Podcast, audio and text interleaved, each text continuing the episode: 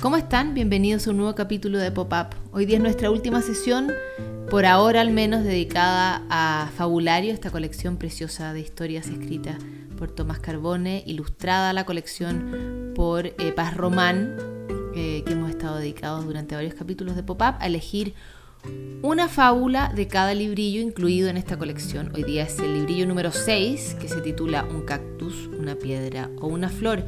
Y como excepción vamos a leer dos fábulas porque están muy unidas y entendemos mejor el final. Si leemos ambas, la primera es La más linda del desierto. Sobre el extenso y seco desierto, un montón de flores discutían arduamente cuál era la más importante y bella de todas. Hablaban, hablaban y hablaban mientras sus voces se mezclaban con el zumbido de la brisa por la tarde, llenando el espacio vacío. ¿Viste la última persona que me vino a sacar fotos? Su cámara era la más grande, dijo el bolón de alforja. No, era más grande la mía, y a nosotras nos cortan en enormes ramos para mostrarnos en la capital. Mi familia está completa adornando el living de una casa, contestó la astromelia. A ver, están muy equivocadas. Al desierto la gente viene a sacarnos fotos a nosotras, dijo la Celestina. No, a nosotras. Nuestro fucsia, levantó la voz la pata de guanaco, es mucho más impresionante que tus pétalos teñimos el desierto y somos la postal que recorre el mundo. Ay, por favor, no tienen ni idea, replicó la oreja de zorro. Yo me arrastro y extiendo mis redes entre la arena para cazar. Vienen a verme a mí, la única planta carnívora. Pero si eres muy hedionda, respondió la ñañuca. Tú calla mejor que apenas aparece, contestaron a coro los suspiros. Nosotras sí que hacemos del desierto florido lo que es. ¿No ven cómo vienen a mirar nuestros mantos nevados que se extienden por los montes? Mantos de añañucas. ¿No se han visto jamás? Claro, claro, como si ustedes sirvieran para algo. Nosotras somos alimento y nos vienen a buscar abejas y colibrí para tomar néctar, dijo el jugoso terciopelo. Silencio, se escuchó rugir a la garra de león. La gente me viene a ver a mí. Yo sí que soy el verdadero milagro de este lugar.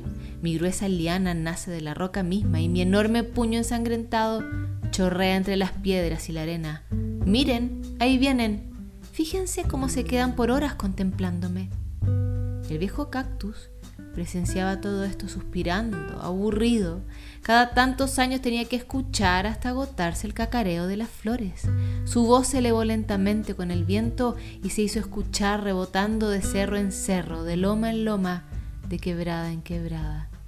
Otra vez lo mismo. Cada vez que pasa esto tengo que aguantarlas, por favor. Un poco de respeto. Este es un lugar de silencio, de calma, y ustedes no paran de hacer alboroto. Les voy a decir la verdad. En dos semanas van a estar todas secas y muertas. Sí, muertas. Y yo voy a ser el único que siga aquí parado resistiendo el sol, el frío, la poca lluvia, el polvo que levantan los autos de los hombres.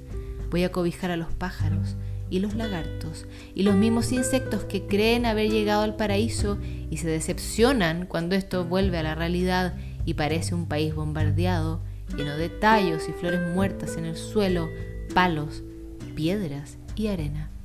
En dos semanas nadie las va a venir a visitar y quedarán enterradas quizá otros 30 años hasta que caiga algo de lluvia que las resucite.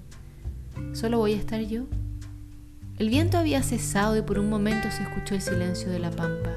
Las flores quedaron consternadas y tristes. Nunca habían pensado en que apenas vivían un instante. Notaron cómo sonaba el espacio cuando ellas no estaban, pero esta impresión se les pasó rápido. Volvió la brisa y de a poco retomaron la discusión otra vez. Se escuchaba su rumor en el desierto. La más linda del desierto es esa historia como les decía al principio, vamos a ir por una segunda historia de este librillo de fabulario para que completemos la fábula. Esta es la lagartija acalorada.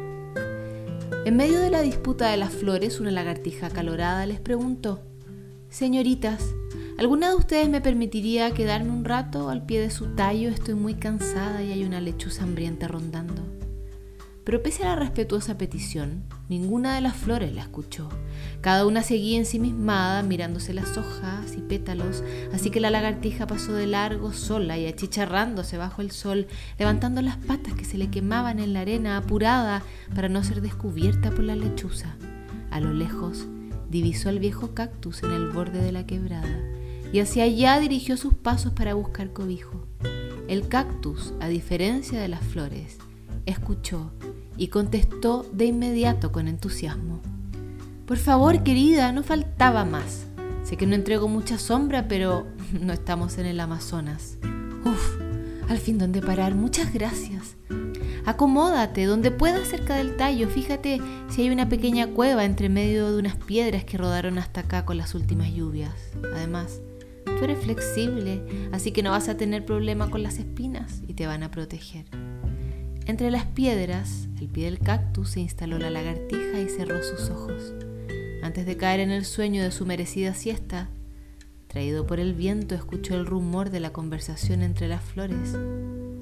Todavía no había ganadora. Dos fábulas del sexto librillo de Fabulario. Leímos recién. Recuerden que pueden revisar más en pop-up, en el podcast. Y recuerden también que si entran al Instagram, arroba el fabulario, pueden revisar más datos y ver cómo encargar su propia colección de fábulas escritas por Tomás Carbone.